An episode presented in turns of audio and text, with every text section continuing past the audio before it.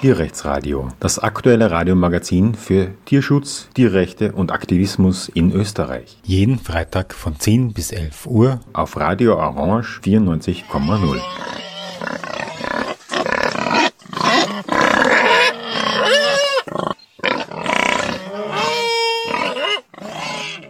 Ja, willkommen zum Tierrechtsradio. Heute habe ich einen ganz besonderen Gast hier bei mir im Studio, die Elisabeth Zeppetzauer. Hallo und danke, dass du dir die Zeit nimmst, mit mir zu sprechen. Ja, ich bedanke mich auch sehr für die Einladung und freue mich sehr, hier sein zu dürfen. Ja, das Besondere an äh, der Elisabeth ist, dass sie ein Auswilderungsprojekt äh, angeleiert, betrieben und durchgeführt hat, das mich besonders fasziniert. Ähm, ähm, aus verschiedenen Gründen, aber kennengelernt habe ich dieses Projekt über Ihren Vortrag beim Tierrechtskongress, der vor ungefähr einem Monat stattgefunden hat in Wien. Und es war für mich faszinierend, dass also so ein sozusagen kleiner seminarartiger Vortrag von so einem mega großen und wirklich beeindruckenden Projekt berichtet hat. Und was ich eben auch besonders toll finde an solchen Auswilderungsprojekten, dass sie wirklich das umsetzen, was man mit Tierbefreiung eigentlich meint. Nicht? Also man kann irgendwelche veganen Kampagnen machen, dann stranden irgendwelche domestizierten Tiere, die muss man dann aufnehmen, pflegen, dann gibt es Lebenshöfe und das sind alles so Halblösungen. Natürlich engagieren sich die Menschen, natürlich ist das super für die Tiere, aber die Auswilderung in ein autonomes Leben, das ist letztlich das, was wirklich Befreiung ausmacht. Also darunter, darunter ist es keine, wenn man das alles in allem betrachtet. Und über diesen Bereich wollen wir sprechen. Elisabeth, ähm, wie bist du eigentlich zu Tierschutz und Tierrechtsgedanken gekommen, die ja da mitschwingen bei diesem Projekt? Mhm. Also ich bin, es ist wirklich so, wo ich schon ganz, ganz ein kleines Mädchen war, habe ich eigentlich schon, habe hab mich eigentlich, haben mich Tiere einfach mehr interessiert und jetzt alle Tiere, egal ob das Regenwürmer waren oder keine Ahnung, Vögel. Ähm, irgendwie habe ich da immer mein Interesse gehabt, mehr als auf den Menschen. Und, und, und das war irgendwie für mich so ganz klar, dass ich irgendwie mit denen nah sein möchte. Und dann so im Laufe des Heranwachsens gab es halt so unterschiedliche Ideen, so von irgendwie einen Bauernhof haben bis Tierärztin werden. Und dann, nein, ich möchte eigentlich Verhaltensforschung machen. Und dann habe ich in Salzburg Zoologie und eben Ethologie studiert. Und dann während des Studiums ist mir dann eigentlich auch die Ethik immer mehr, mehr, mehr ein Anliegen geworden. Und ich habe auch während dem Studium in Salzburg dann schon ähm, Fächertausch beantragt, weil ich eben in keinster Weise Tierversuche machen wollte ähm, oder am toten Tier arbeiten wollte. Und habe das dann eingetauscht gegen zum Beispiel die Beobachtung von ähm, den Zootieren in Salzburg oder so. Also gab es dann so Verhaltensbeobachtungsstudien. Und dann, im, wo ich meine Diplomarbeit eigentlich gesucht habe, was mache ich jetzt in der Verhaltensforschung, ähm, war das dann wieder so ein, ein, ein ein, ein Finden von einem nur Zuschauen und nicht kein, kein Experiment aufbauen ähm, und dann vielleicht sogar Gehirne sezieren oder so. So, das wollte ich alles nicht. Und so bin ich irgendwie auf meiner Suche auch eines Tages nach Wien gekommen von Salzburg, bin dort in die Ethologie reinmarschiert, damals noch in der Alternstraße und habe halt dort einfach gefragt. Und die haben gesagt, naja, wir könnten äh, mit den Zieseln könntest arbeiten oder halt mit den Graupapageien. Und dann sind wir in den Keller runtergegangen und damals in der Tierhaltung war eine Gruppe von 14 Graupapageien. Und da bin ich dann zum ersten Mal vor diesen Vögeln gestanden. Hast du bis dahin dich eigentlich in irgendeiner Form politisch für Tiere engagiert? War das, ist das irgendwann ein Anliegen geworden und in welcher Form war das? Also ich habe schon in meiner Schulzeit, in der Gymnasiumszeit eigentlich angefangen, mich mit so Antitierversuchsbewegungen auseinanderzusetzen. Ich kann mich noch sehr gut erinnern, wo ich einmal, ich glaube so in der fünften, sechsten Klasse Oberstufe, ähm, eine damals noch VHS-Videokassette mitgenommen habe von einer Gruppe in Salzburg, die halt gegen Tierversuche gearbeitet hat, hat und das dann der Klasse vorgespielt habe. Und es hat mir auch, also es hat mir auch sehr leid, dann den Schock dann zu sehen in den Gesichtern von den Mitschülern und Mitschülerinnen.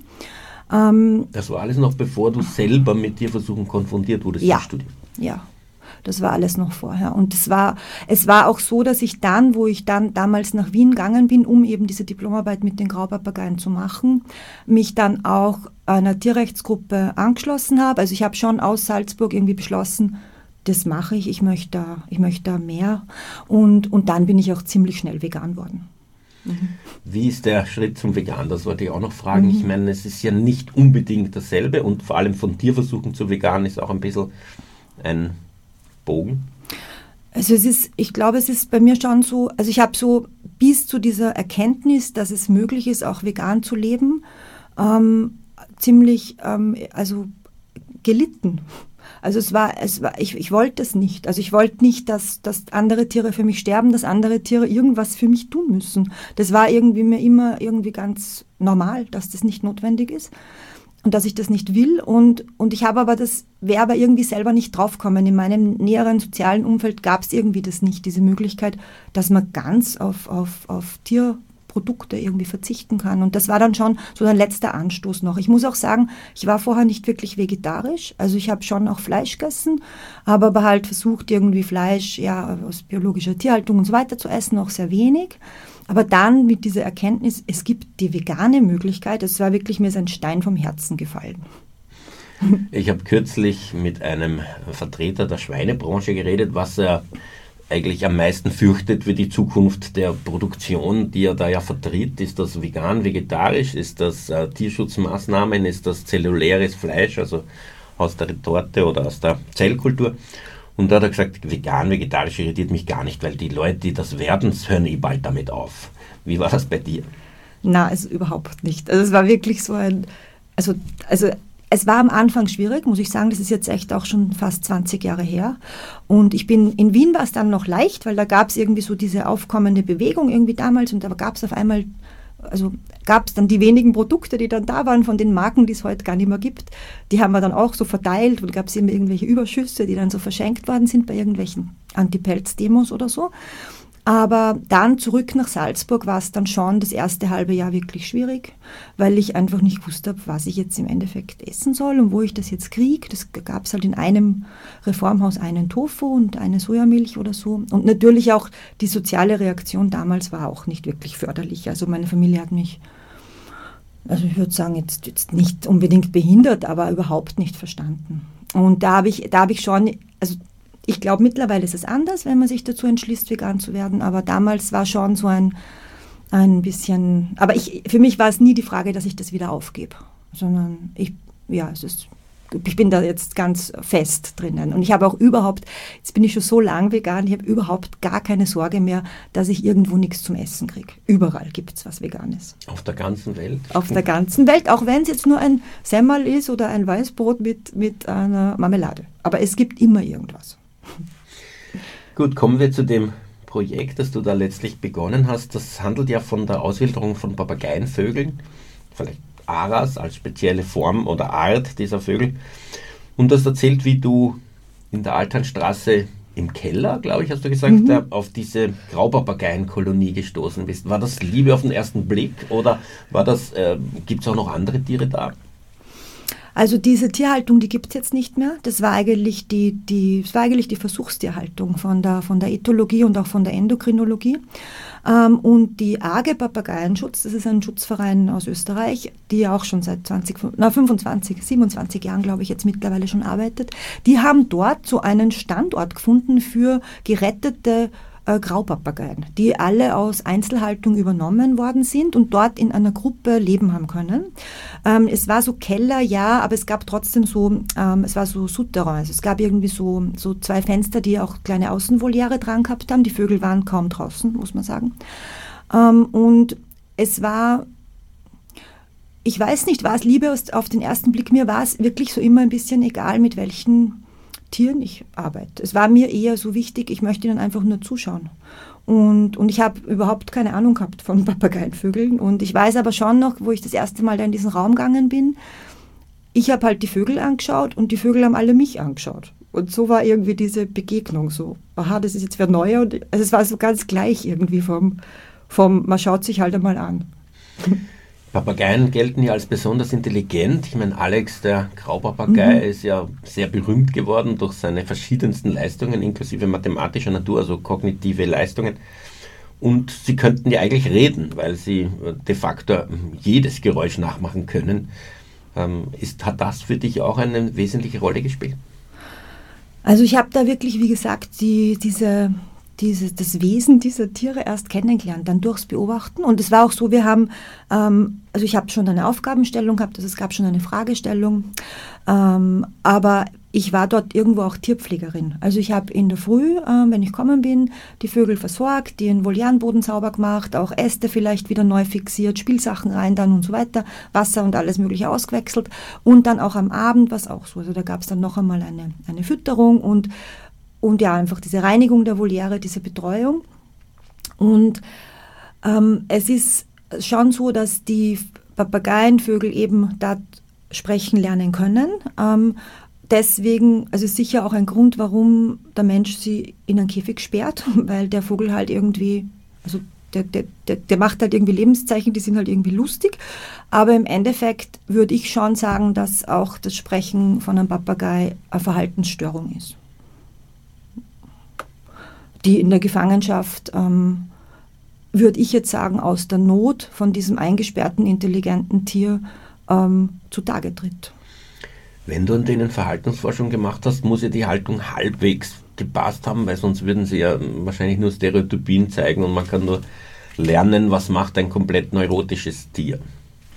Ja, also die Haltung ähm, war eben, das war ja, das war 2002, 2003 oder so. Das war noch bevor 2005 dann das neue Tierschutzgesetz ähm, auch die Haltung der Papageienvögel also wirklich anders vorgegeben hat. Bis damals war es noch in Ordnung, die Vögel, also in Ordnung, nicht gesetzeswidrig, dass man sie in einem Rundkäfig hält in Österreich. Mittlerweile ist das verboten und mittlerweile sind die Standards auch die, die die AG Papageienschutz, muss ich jetzt wieder den Schutzverein erwähnen, schon immer gefordert hat. Es ist so, dass die, dass natürlich jede Voliere, es ist natürlich immer zu klein. Und ähm, aber dennoch also diese Raumgröße, die dort war, war schon, das war schon gut für die Vögel. Also die konnten dort kurze Strecken fliegen, haben dort ihre eigenen kleinen Territorien gehabt. Es war aber auch so, dass damals waren Graupapageien dabei, die waren damals älter als ich. Also ich war, keine Ahnung, wie alt war ich da, 24, 25 und da gab es zum Beispiel einen Vogel, der Julius, und der war schon über 30. Und der war ein Wildfang aus Afrika ähm, und es gab auch einen anderen Vogel, äh, die war auch ein Wildfang aus Afrika, die hat bei, ihrem, äh, bei, ihrem Fang auch ein Auge verloren und die hat trotzdem auch noch in dieser Haltung Verhaltensstörungen gezeigt. Also weitere Verhaltensstörungen. So, bei, bei den Papageien in der Gefangenschaft ist ganz was Typisches, dass sie sich die Federn ausreißen, das Federrupfen. Aber die hat auch so, ja, so, so Bewegungsstereotypien gezeigt und hat einfach so ein Fußsal in den Schnabel genommen und dann ist dann immer so gewippt. Oder was man auch manchmal sieht, wenn man, wenn man schon die Haltung wirklich verändert und verbessert und einen Vogel aus einer kleinen Einzelhaltung übernimmt, dass der lang noch gar nicht den Ast, den er jetzt hat, lang, also ausnutzt, sondern dass er eigentlich nur genau dieses Hin und Her nachmacht, das er vorher in seinem kleinen Käfig ähm, halt die ganze Zeit gemacht hat. Mhm. Du hast es jetzt schon angesprochen, den Wildfang. Mhm. Ähm, es gibt also auch ein Tierschutzproblem mit der Papageienhaltung, auch in Österreich. Ähm, was ist das genau? Also wie, was für einen Umfang hat es? Wie viele Tiere kommen da heute noch her? Ähm, also um es einmal ganz groß anzufangen, ist es so, dass global gesehen die Papageienvögel zu den am stärksten bedrohten Vogelarten überhaupt gehören. Ähm, es gibt da leichte Unterscheidungen, zum Beispiel was jetzt die Wellensittiche oder die Nymphensittiche oder so betrifft. Ähm, die sind jetzt nicht unbedingt auf einer roten Liste. Die werden nämlich auch ziemlich nachgezüchtet. Ähm, auch verschiedenste Farben werden da schon so gezüchtet. Aber sonst ist es so, dass ähm, ja, Papageien in ihren ursprünglichen Lebensräumen vom Aussterben bedroht sind. Und da ist der Handel halt der Hauptfaktor, der illegale Handel. Ähm, in Europa, also jetzt gerade auch was Österreich betrifft, ist es so, dass in den letzten Jahrzehnten, kann man zum Glück sagen, Wildfänge nur noch sehr selten hier landen. Also das, da gibt es die, die, die Kontrollen sind da wirklich schon, also das schreckt anscheinend ab. Ähm, es gibt Nachzuchten in Österreich, die auch diese Züchter müssen halt natürlich theoretisch Auflagen erfüllen. Ähm, prinzipiell ist es so, und da beziehe ich mich jetzt auf Daten von der AG Papageienschutz, nimmt die Papageienhaltung in Österreich generell ab. Also der, der, so diese Neubeschaffung von Vögeln. Und da komme ich jetzt vielleicht auch noch ganz kurz zu einem weiteren Thema, was viele nicht wissen, auch die, die sich einen Papagei wünschen, dass der Vogel halt mindestens 40 oder 60 Jahre alt werden kann. Und deswegen gibt es halt auch in Österreich viele Papageien. Die Arge Papageienschutz betreut zurzeit in ihrem Heim 160 Vögel. Ähm, und es gibt aber noch viel, viel mehr, die äh, vielleicht auch teilweise in Gruppenhaltungen dort unterleben. Und die leben da halt jetzt einfach die nächsten 30 Jahre. Mindestens. Das muss man als Mensch erst einmal überleben, mhm. wenn man sie bekommt. Ähm, wie bist du dann von dieser Beobachtung dieser Graupapageien hin zu einer Art Papageienschutz-Engagement-Initiative gekommen? Ähm, also auch durch die da, da diese Tiere keine Versuchstiere waren, sondern dort nur so einen Platz gefunden haben ähm, und schon äh, Vögel der Arge Papageienschutz waren, die damals aber noch keinen, keine eigene Station, kein eigenes Schutzzentrum gehabt haben, ähm, habe ich dann angefangen, wo ich diese Arbeit beendet habe, weil vielleicht kann ich ganz kurz erzählen, um was es in meiner Arbeit gegangen ist. Also ich habe am Anfang wirklich überhaupt keine Ahnung gehabt von denen, von den Vögeln. Und dann mein, mein, die, der Titel meiner Arbeit war eigentlich sowas wie die, die äh, Paarbeziehung in der Gruppe. Also wer quasi ist mit wem zusammen und ähm, was zeigen die für Verhalten, äh, Verhalten, äh, Paar, Paar, paarspezifisches Verhalten und wirkt sich dieses in einer Beziehung sein irgendwie auf den Stresszustand vom Vogel aus. Und dazu habe ich halt auch Kotproben entnommen und habe das Cortisol gemessen. Und mittlerweile ist seit 2005 gilt das Tierschutzgesetz, kein einziger Papagei, auch kein Wellensittich darf mehr einzeln gehalten werden. Sie müssen paarweise gehalten werden. Ähm, ich weiß nicht, wie, inwiefern meine Studie da direkt damit beteiligt war, aber es war wahrscheinlich schon, gab es viele solche Studien, wo das klarer geworden ist, dass es fürs Wohlbefinden von diesen Tieren wichtig ist, dass die zu zweit oder besser noch im Schwarm sind.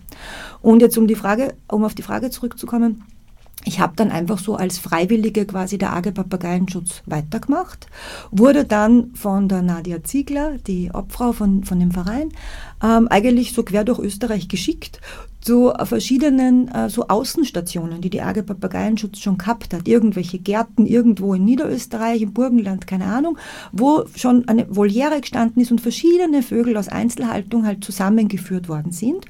Und meine Aufgabe war es dann eigentlich die gleiche über meiner Diplomarbeit, nämlich festzustellen, wer ist eigentlich mit wem zusammen und wer ist es überhaupt? Weil man muss sie auch identifizieren, ähm, woher kommen die? Also das, man kann sie nämlich schon auch auseinanderhalten lernen. Also auch gerade die Graupapageien haben ganz individuelle Gesichtszüge. Wenn man hört, dass das so viele Tiere sind und wenn man hört, dass die so alt werden, kommt man natürlich relativ bald auf die Idee, warum lässt man sie nicht frei? Äh, vielleicht geht das irgendwie. Wo leben denn normalerweise Papageienvögel? Was brauchen sie für ein Klima? Könnten die in Österreich überleben? Gibt es welche, die in Österreich leben? Also sie, es, sind tropische Vögel, äh, tropisch, subtropischer Raum. Ähm, das heißt, sie leben ja in, einfach in einem, in einem warmen tropischen Klima. Ähm, in, in einem immergrünen Wald, kann man sagen. Sie fliegen schon auch teilweise zur Küste runter, aber sie sind eigentlich in, in einem immergrünen ähm, Lebensraum. Mit vielen Früchten, vielen Samen, vielen jungen Knospen und äh, äh Blatttrieben. Und von dem ernähren sie sich auch. Und in Österreich, also wir haben, oder wo ich damals, ich habe dann irgendwann eine Station begonnen für die Arge Papageienschutz, damals noch in Vösendorf habe ich dieses, ähm, also dieses erste Schutzzentrum dann geleitet. Und wir haben im Winter natürlich schon die Heizung eingeschalten müssen. Also das ist zu kalt hier. Ähm, ab dem Moment, wenn es unter 15 Grad hat, ist das für die Vögel, also das ist nicht ihre, ihre angenehme Temperatur. Da kriegen sie das passt einfach nicht, da kriegen sie einen Stress. Was wir auch hatten, weil ja hier die Tageslichtlänge kurz ist, also irgendwann im Winter, ähm, immer im Innenraum dann mit einer Zeitschaltuhr spezielle Vogellampen, die quasi eine künstliche Sonne machen, also wo UV-Licht ähm, von der Decke auch kommt. Gibt es ähm, Kolonien in Österreich, die irgendwie entkommen sind und, und schaffen die das, auch wenn ihnen kalt ist? Also in Österreich noch nicht, sage ich jetzt mal. Wer weiß, was der Klimawandel noch bringt. Ähm, es entkommen schon immer wieder welche. Ähm, sie schaffen es generell nicht. Also sie werden auch oft dann Opfer von anderen Raubvögeln. Äh, manchmal fliegen sie halt auch wieder zu und landen dann zum Beispiel in so einer Auffangstation wie die der AG Papageienschutz oder in einem anderen Tierheim. Ähm, aber zum Beispiel in Deutschland äh, oder auch in Holland ähm, gibt es schon mittlerweile freilebende Papageien. Ähm, in Deutschland gibt es eine äh, Gelbkopf-Amazonenkolonie, ich glaube, die sind in Stuttgart. Und die, da gibt, die gibt es jetzt auch schon seit einigen Jahren, aber für die ist schon der Winter auch immer hart. Also die suchen sich dann halt auch so beheizte Schächte irgendwo. Der Zoo in Stuttgart, glaube ich, unterstützt auch diese Vögel. Und es gibt auch irgendeine, ich weiß leider nicht ihren Namen, die jetzt schon seit Jahren diese Vögel dokumentiert mit Fotos. Und die sieht auch, dass bei den Füßen so ihnen teilweise zehn Glieder auch abfrieren im Winter. Also es ist nicht ideal. Mhm. Hm. Wie ich aus dem Gefängnis der Untersuchungshaft gekommen bin, wollte ich möglichst rasch auf die andere Seite der Welt und hatte dann äh, eine Einladung für eine Vortragsreise nach Neuseeland, weshalb ich diese Vogelinsel kennengelernt habe. Und dort waren ja auch viele Papageien, aber allerdings habe ich das Gefühl, dass vom Klima her ist nicht so ein großer Unterschied zu Österreich ist. Insbesondere das südlichste Eck ist, ich glaube, von nördlicher Breite her wie Norditalien und vom Klima her ähnlich. Es schneit dort auch, es ist nicht immer grün. Aber es gibt Papageien. Wie, mhm. äh, aber das sind wahrscheinlich andere Papageien und die gibt es nicht in Österreich als Haustiere. Die genau, die gibt es, genau, das stimmt. Also, also die Keas zum Beispiel, ich kenne da auch Bilder davon, wo die halt auch im Schnee herumspazieren. Es ist so, es geht schon. Also wir haben auch die Erfahrung gemacht, ich noch, wo ich da diese Leitung hatte von der Station, wir haben ja im Winter auch die Fenster aufgemacht. Und die Vögel sind auch rausgeflogen und sind auf, auf den Schneeästen gesessen. Ähm, also was für sie auf Dauer nicht geht, sind mehrere ähm, aufeinanderfolgende Frostnächte. Das ist dann irgendwann zu viel. Genau. Aber so mit, ein, mit einer gewissen Kälte kommen schon zurecht. Gut, ähm, du hast also diese Graupapageien kennengelernt in dem Biologischen Institut. Du hast ähm, dann mitgeholfen bei der AG Papageien und sozusagen die Misere dieser Papageien kennengelernt. Wie ist die Idee entstanden, ein Auswilderungsprojekt zu machen? Ja, genau so eigentlich. Also ich habe dann ähm, also ich habe dann äh, ab 2008 bis 2011 eben diese erste Station der AG Papageienschutz geleitet und bin dann dort mit noch viel mehr Papageienvögeln in Kontakt gekommen, nicht nur Graupapageien, sondern eben auch Kakadus, Aras, verschiedenste Sittiche, Amazonen auch, äh, das sind so grüne Papageien, wie sie eben zum Beispiel auch in Mexiko vorkommen, um das jetzt mal schon zu erwähnen. Ähm, und ich habe dann also was ich eigentlich gelernt habe dort, was für mich das die wichtigste Erkenntnis war, war diese Möglichkeit der Rehabilitierung, sodass ein Vogel, der vielleicht nach 20, 25 Jahren Einzelhaltung in einem sage ich jetzt wirklich, depperten Rundkäfig ähm, in unsere Station kommen ist, dass dieser Vogel, also man musste da dann sehr individuell schauen, was braucht er jetzt, weil manche waren, haben die Gruppe dort gesehen und haben diese Haltung irgendwie gesehen und auch das ganze Geschrei da gehört von den anderen Papageien, sind sehr laut und wollten sofort hinein, so auf die Art. Das sieht man gleich. Da werden sie gleich unruhig wollen sofort in diese Gruppe. Und die anderen so, so auf keinen Fall und klammern sich möglichst fest an ihrem, an ihrem Astel und gehen, also es gehen sogar schwer raus aus diesem alten Käfig. Aber dann mit der Zeit und mit so ein bisschen Gefühl kann man sie alle in eine Gruppe integrieren. Und dann ist es eigentlich so, dass sie, dass sie, ich sage es jetzt mal wieder normal werden, also dass sie wieder Wildtiere werden. Und das, ich habe es dann auch dort erlebt, weil wir mussten dort, da geht es auch einfach um viel Arbeit. Also da muss man die ganze Zeit sauber machen, Äste aufhängen, Futter verteilen. Ähm, aber ich habe es gesehen, dass Vögel, die aus Einzelhaltung kommen sind, die vielleicht am Anfang sehr viel gesprochen haben, die ganze Zeit nur auf einer Schulter sitzen wollten, dass die dann in einer Gruppe sich auch einen Vogelpartner gefunden haben und dieses Paar dann so derartig territorial war, dass ich, wenn ich in diese Voliere reingegangen bin, also da aufpassen habe müssen, dass mich die nicht attackieren, weil ich ihr Territorium jetzt betritt und es ihrs ist und die nicht wollen, dass ich da bin. Und das war dann so für mich der Moment so, boah, du hast das geschafft. Du bist jetzt einfach wieder du. Und dann war es schon für mich auch so, was machen wir jetzt? Jetzt sind wir da in Vösendorf in Wien, jetzt, ich kann dich nicht rauslassen, du gehörst da nicht her. Und dann war wirklich so in mir dieser, dieser bewusste Entschluss, ich möchte das Ganze fortsetzen und ich möchte, ich möchte die, die Tür aufmachen, ich möchte, dass die raus können. Und, und dann war es wieder so ein Entscheiden, wohin gehe ich auf der Welt? Und dann konnte ich mir irgendwie Mexiko vorstellen.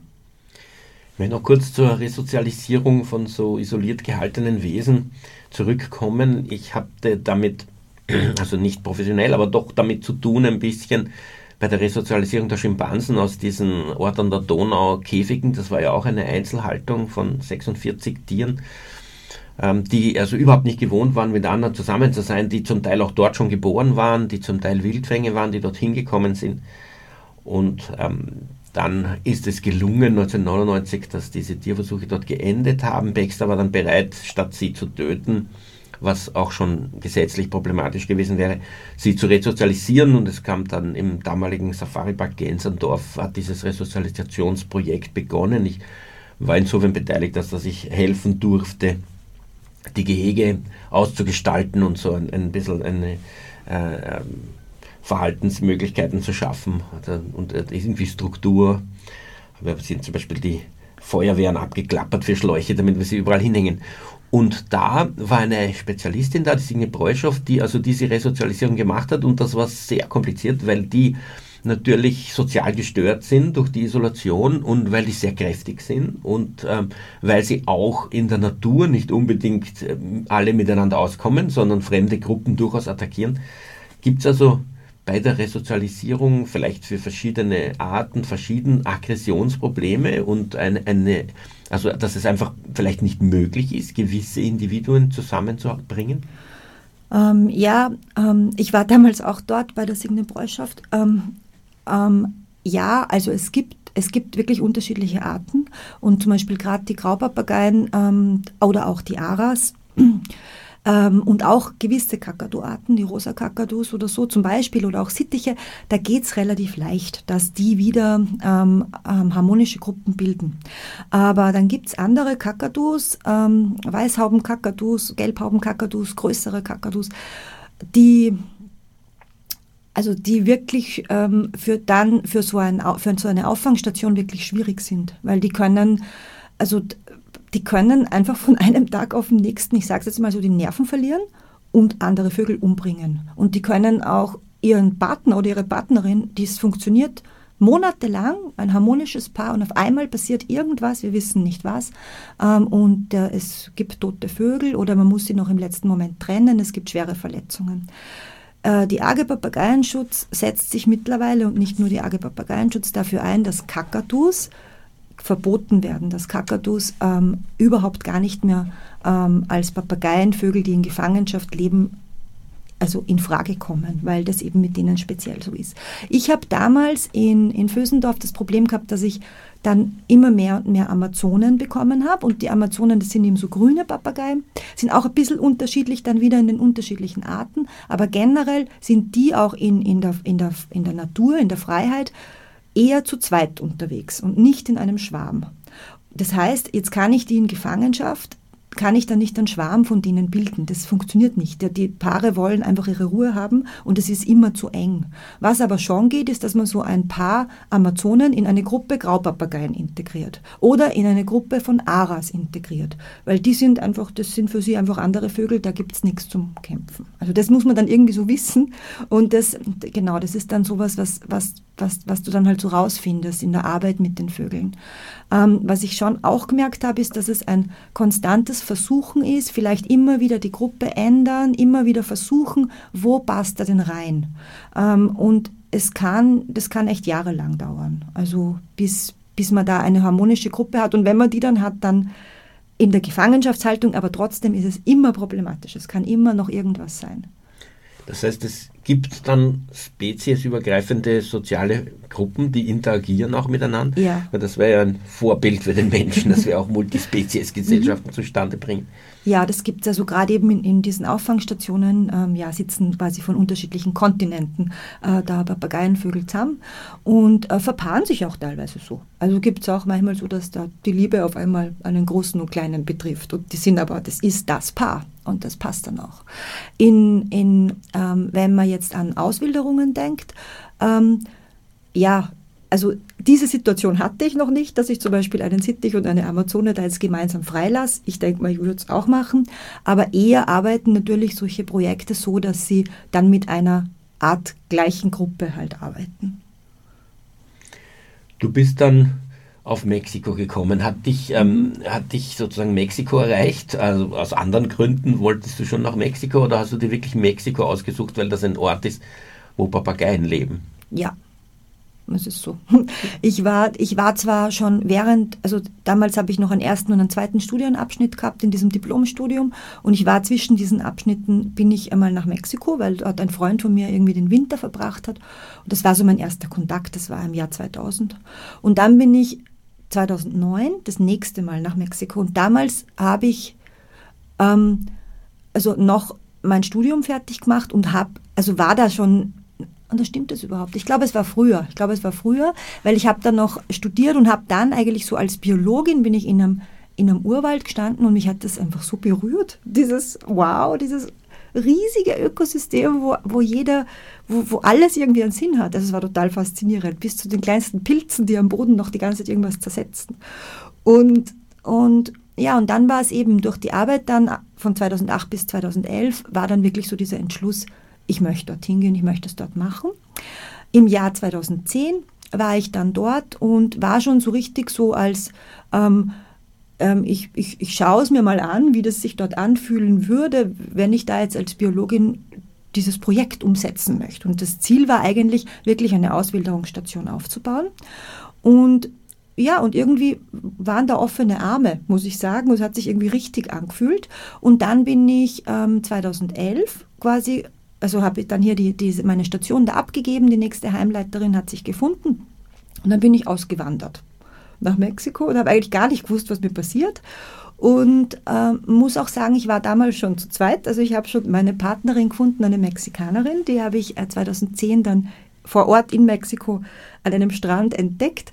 Und sie ist auch Biologin und ja, und wir haben dann, weil ihr hat, es ist dann, es fügen sich dann immer so die Dinge, aber ihr hat noch ihre Abschluss-Diplomarbeit gefehlt und sie war aber schon durch mich irgendwie so angesteckt mit dem Papageien, mit der Papageienidee.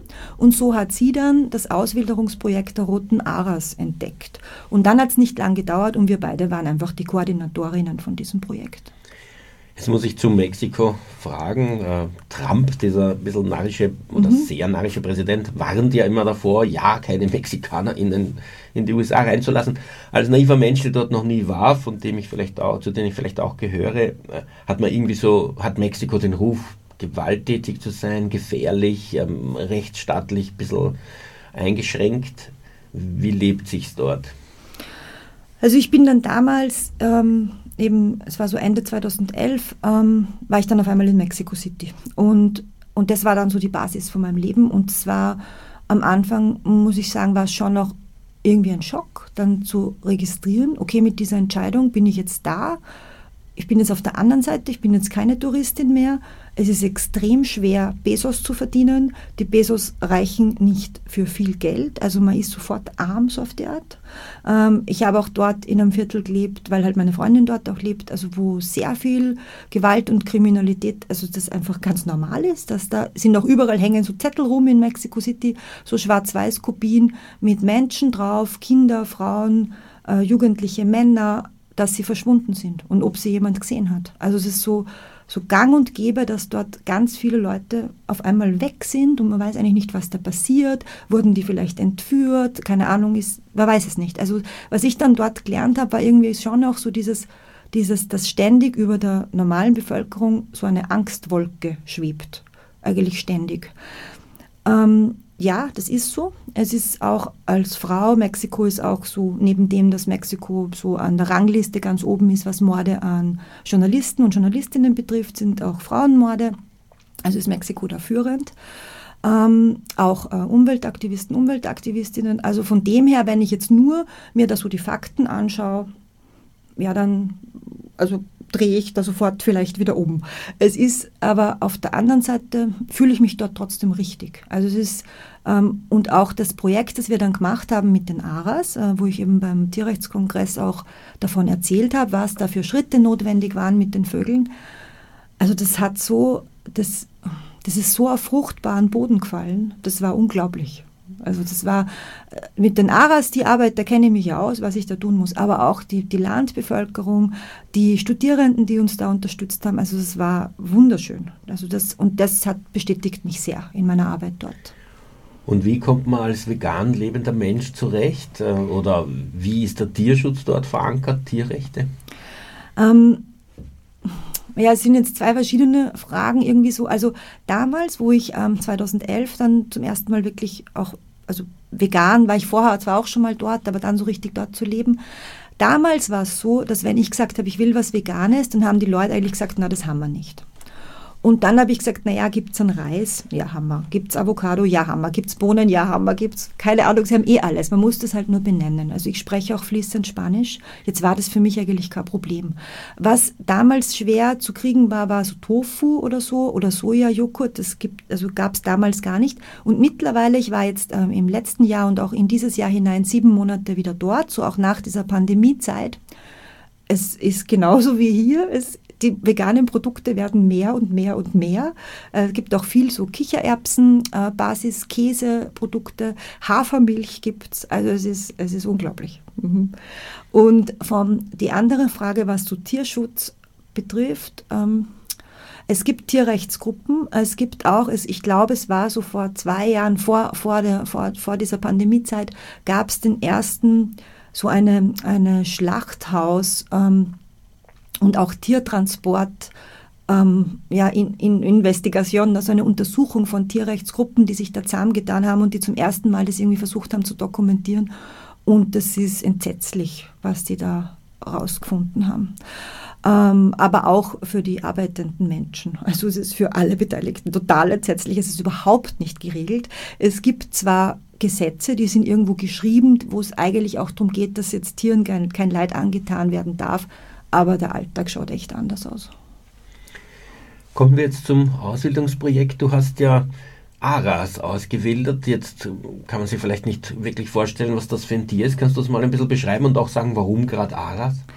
Also ähm, das war der hellrote Ara, Ara Macau Cyanoptera, das ist diese mexikanische Unterart. Und ähm, wir sind so in dieses Projekt reingerutscht, da war es nur eine Idee. Wir haben dann angefangen, wirklich mit den Vögeln zu arbeiten. Ähm, zu dem Zeitpunkt, ähm, 2012 hat es dann gestartet, wo wir ähm, da diese, diesen, diesen Anfang äh, irgendwie gesetzt haben für dieses Projekt, ähm, gab es in ganz Mexiko, und Mexiko ist ein riesiges Land, nur noch circa 300 wild lebende äh, scharlachrote Aras. Also es gab einfach nicht mehr. In freier Wildbahn an einem einzigen Punkt. Und da wusste man auch nicht, sind es überhaupt 300, vielleicht sind es eh weniger. Und ursprünglich war aber die Verbreitungszone vom Ara, also es war ein, ein ganzes Band, ja, das ist ein riesige, riesiges Territorium. Und es ist halt geschrumpft auf diesen einen Punkt in Chiapas. Und so haben wir dann ähm, an der äußersten, nördlichsten. Entschuldige, ja? kurz mhm. die Frage, warum sind die eigentlich so gefährdet und warum sind die so wenig geworden? Ist das der Handel? Ja, das ist der Handel. Ähm, auch, also der Handel mit dem lebenden Tier, aber auch der Handel mit den Federn. Also für das werden sie auch eingefangen und ja, halt, ihre Federn werden halt verkauft. Ähm, sicher auch der Habitatsverlust. Und was bei den ähm, Aras auch ist, ähm, Dadurch, dass schon weniger Nistmöglichkeiten hohe Bäume sind mit natürlichen so, so Löchern, weil die bauen sich keine Nester, die gehen dann einfach in so Löcher rein, die im Baum sind so Asthöhlen, ähm, entsteht da auch so eine Konkurrenz mit anderen Arten um, dieses, um, diese, um diese Höhle.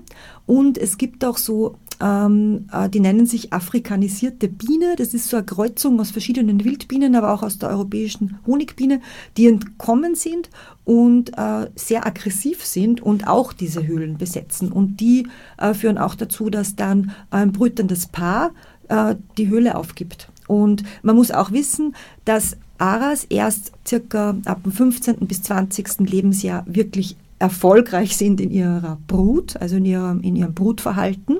Geschlechtsreif wären es auch erst so mit sieben, acht Jahren.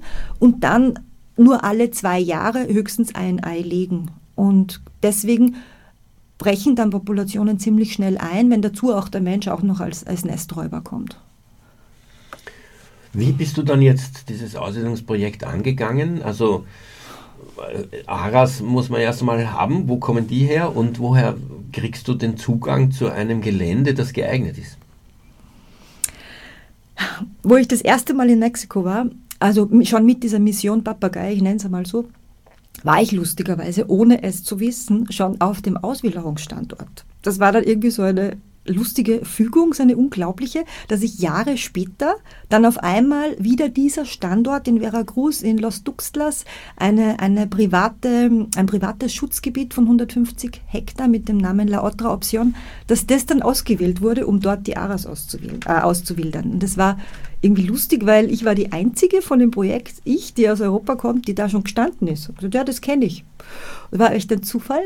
Ähm, und die Aras gab es eben dort nicht mehr. Wir haben die Vögel dann aus einem Themenpark, sage ich jetzt mal, in der Karibik bekommen, der diese Vögel in Gefangenschaft äh, künstlich nachproduziert hat, mit Handaufzucht und der damals zu dem Zeitpunkt 1000 dieser Vögel in Gefangenschaft gehalten hat und in einer unglaublich entsetzlichen Gefangenschaft. Also mit verrosteten Einzelkäfigen, die so klein waren, dass der Vogel auf keinen Fall die Flügel aufmachen hat können, ohne Wasser, ohne Sitzstange. Das war sehr, sehr, sehr schlimm. Und von dort haben wir dann die erste Gruppe ausgewählt. Auch die Gruppe eben Einzelhaltung war dann das gleiche. Man musste wieder eine harmonische Gruppe einmal aufbauen und mit diesen Vögeln dann ein bisschen über zwei Jahre intensiv gearbeitet, bevor wir sie dann freigelassen haben. Und diese Arbeit mit den Vögeln war wo? Gibt es Auffangstationen, die man da sozusagen übernehmen kann oder musstest ihr das von Null aufbauen? Von Null auf aufbauen. Wir haben in dem Park in der Karibik ähm, auch dann schon, schon ein bisschen deren Infrastruktur genutzt. Die hatten da eine große Voliere, in der wir dann im Endeffekt unsere Vögel dann reinlassen haben, aber die mussten wir auch strukturieren. Die haben die benutzt, um da ihre, ihre Adler und so weiter zu trainieren, die es halt da in irgendwelchen Shows hernehmen, damit ihnen die halt nicht davonfliegen. Aber die haben uns dann die Hälfte dieser großen äh, Voliere gegeben und dort haben wir dann unsere Gruppe zusammengefügt, mit denen wir vorher auch, also wir müssten da, mussten da Käfige aufmachen, wir müssten, mussten uns das erschließen, ähm, Räume abtrennen, äh, größer machen, wo vorher die einzeln gesessen sind. Auf einmal waren sie in einer Gruppe. Wie habt ihr das geschafft, diese Leute zu überzeugen, dass man das so ein Gehege kriegt und die Aras dann befreien kann? Das war sehr schwierig. Also es war, es war, insofern war es irgendwo vorgegeben, weil der Park das auch beschlossen hat, er gibt diese Vögel her. Ähm, ich unterstelle Ihnen, er hat es deswegen beschlossen, weil er sie nicht mehr verkaufen konnte, weil seit 2008 der Handel mit Papageienvögeln in Mexiko gesetzlich verboten ist. Ähm, und die halt jetzt nicht wussten, wohin mit ihren 1000 Aras. Und, und ähm, ja, und dann halt irgendwie das begonnen haben, dass sie, dass sie da dem Artenschutz halt irgendwie was Gutes tun. Aber sie haben uns nur die Vögel gegeben. Und es war wirklich schwierig, wirklich schwierig äh, für uns damals, ähm, weil auch dieser ganze, dieser, diese ganze Haltung ja in diesem Park nicht da war. Da war es so, dass die, die, die, die, die Touristen, Touristinnen da aufgefordert worden sind, alles anzugreifen, Foto zu machen, den Seestern aus dem Becken rauszunehmen, sich auf die Schulter zu halten und das nächste Selfie. Also überhaupt nicht das, dass das Wildtiere sind und dass man die jetzt wieder zurückbringt in ihren ursprünglichen Lebensraum. Das war wirklich schwierig.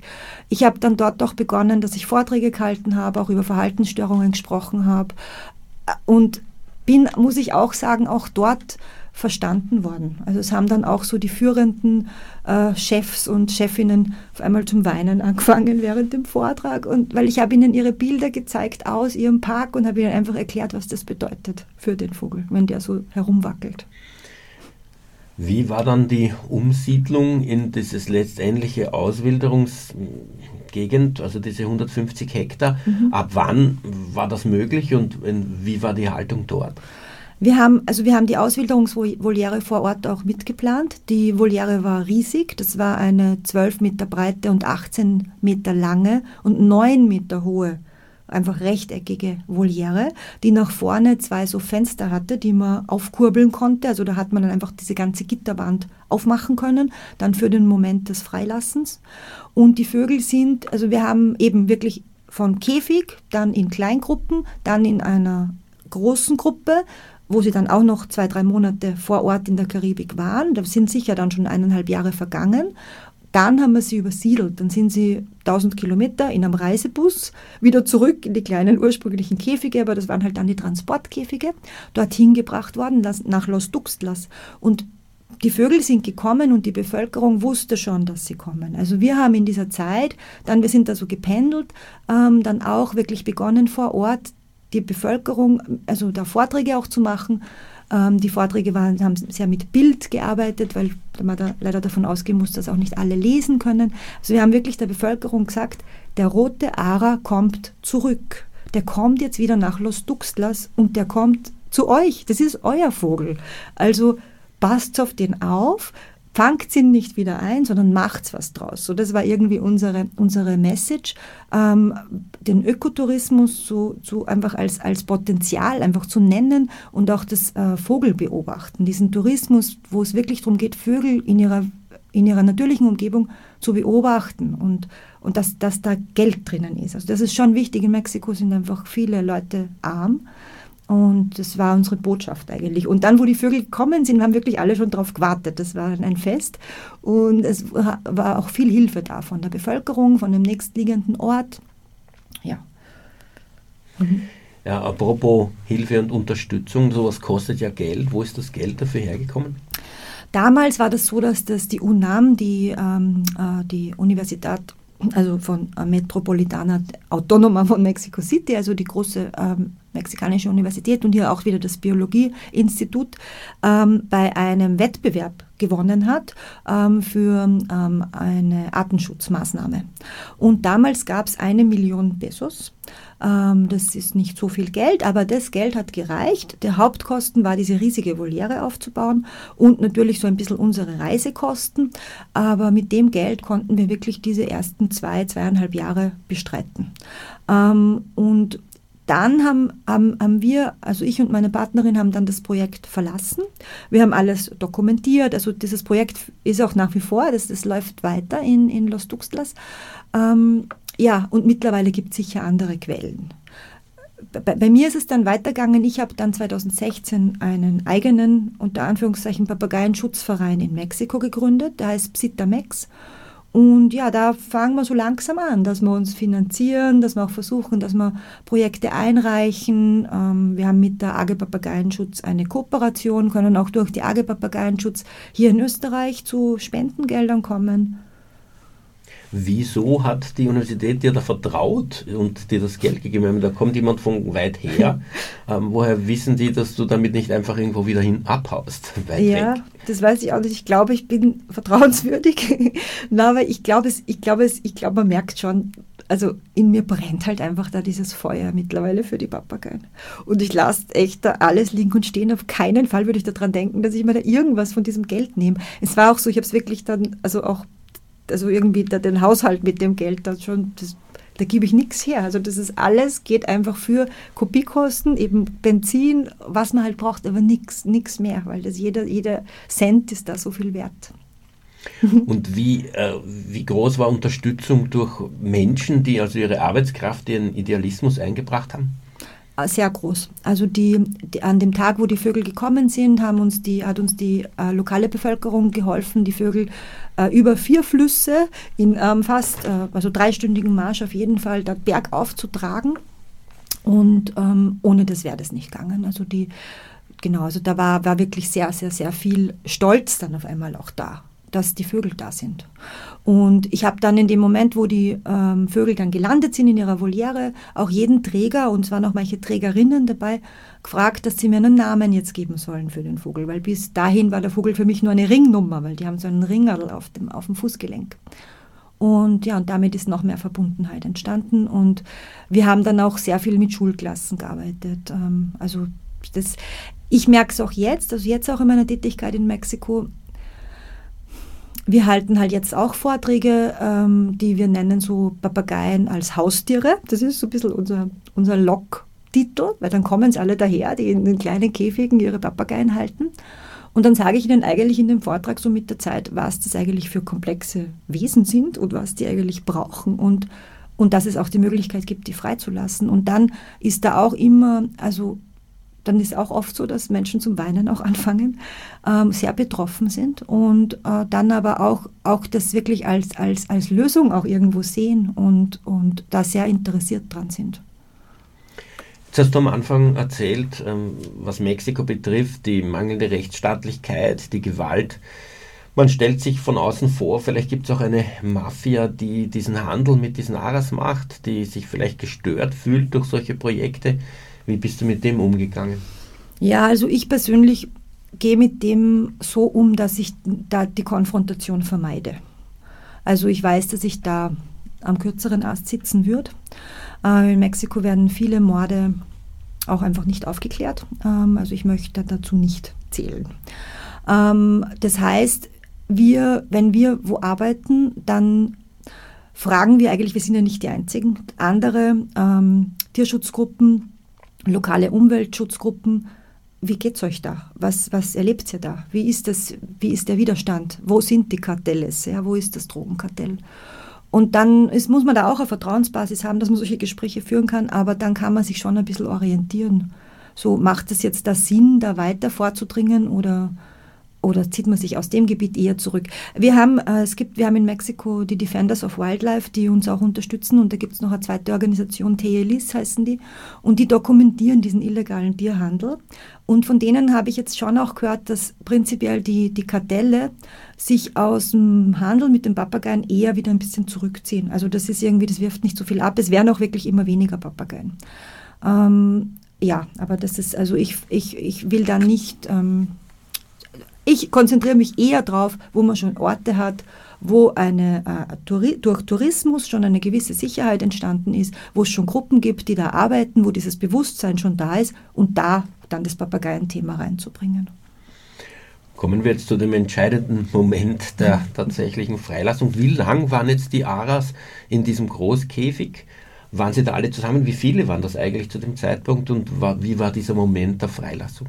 Es waren 30 ähm, also ganz eine harmonische Gruppe, unterschiedliche Altersstufen auch, haben wir ganz bewusst so gemacht, weil das war wirklich so, wo wir dann diese Vögel, also wo die noch in dem Käfig drin waren, also riesige Voliere, aber Käfig, waren, war da sonst kein Ara. Also in dieser ganzen Region, auch wenn es ein Naturschutzgebiet war, gab es einfach keinen roten Ara mehr. Das waren die einzigen.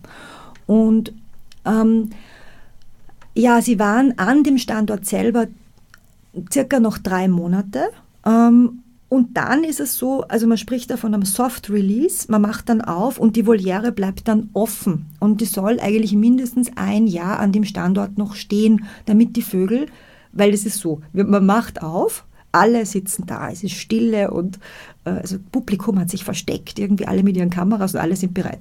Dann macht man auf und es passiert einfach gar nichts. Also das muss man auch verstehen. Es passiert einfach gar nichts. Es geht auf und da sitzen sie halt alle drin und sitzen auf ihren Stangen und merken, ah, das ist jetzt aufgegangen, ja, okay, aber was soll man jetzt machen? Also und wir haben ihnen ja dann schon draußen eine Futterplattform auch hingehängt, dieselbe, die sie in der Voliere auch hatten. Und dann war ein, ein Weibchen, die war dann so mal die Mutige und wollte halt irgendwie so darüber klettern, zu dieser Futterplattform, wo draußen halt auch noch Futter war. Und dann ist was passiert, dann haben sie sich auch, glaube ich, irgendwie erschreckt oder so. Auf einmal ist, zack, fast der ganze Schwarm rausgeflogen. Und es gab aber auch welche, die waren so starr vor und haben sich einfach nur am Stangerl ganz fest angehalten und sind auf keinen Fall losgeflogen, die sind einfach sitzen geblieben. Und die anderen, die rausgeflogen sind, sind auch nicht wirklich weit gekommen. Also die sind dann halt ins gegenüberliegende Gebüsch gekommen und dort halt dann wieder gelandet. Aber da sind natürlich die Fotos entstanden, die Aufnahmen entstanden, da fliegen die jetzt raus. Aber eigentlich habe ich ja auch in dem Moment gelernt, weil es war wirklich für mich auch das erste Mal, das ist eine Illusion, das ist nicht so, dass die da jetzt so hinausfliegen und juhu und ich bin frei, sondern das ist einfach auch das Gleiche. Dieser Raum muss auch, so wie wenn er aus einem Einzelkäfig in einen größeren Käfig kommt, der muss erst einmal erschlossen werden, da muss sich der Vogel sicher fühlen.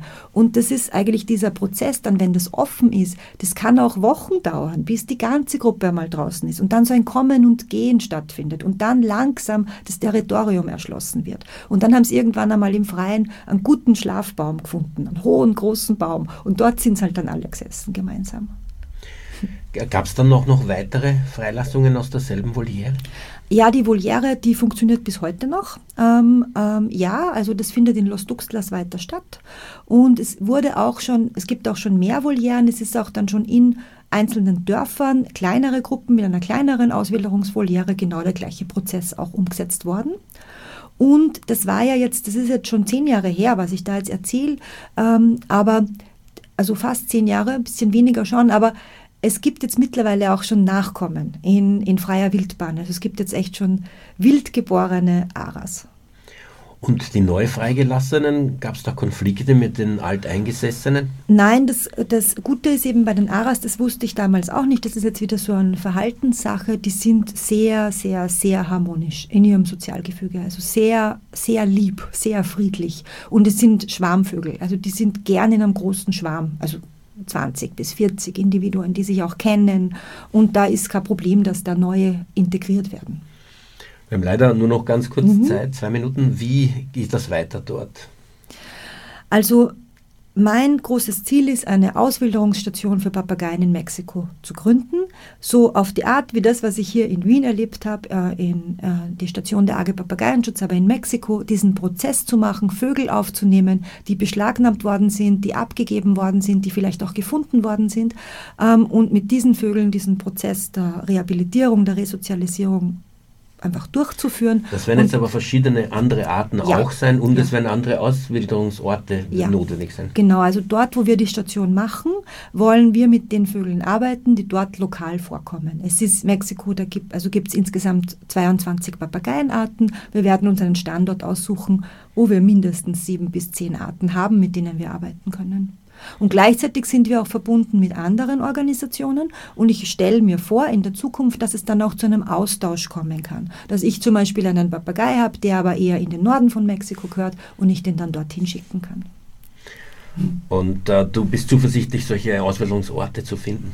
Weil ja. das war ja ein, ein, Zufall, oder? Dieser eine Mann, der 150 Hektar genau. von sich aus bereitgestellt Aber dieser Zufall war schon sehr bestätigend. Ja, ich bin zuversichtlich. Ja, vielen Dank für diese irrsinnig spannende Erzählung. Ich war schon sehr begeistert beim Vortrag im, im Tierrechtskongress. Und ähm, viel Kraft für diese so, so wichtige Arbeit. Darf ich noch sagen, www.psitamex.org und da könnt ihr mehr über uns erfahren. Ja, vielen Dank. Ähm, und äh, natürlich kann man auch spenden, hoffe ich, über ja. diese Seite. Mhm. ähm, für die Sendung verantwortlich Martin Balluch. Tierrechtsradio, das aktuelle Radiomagazin für Tierschutz, Tierrechte und Aktivismus in Österreich. Jeden Freitag von 10 bis 11 Uhr auf Radio Orange 94,0.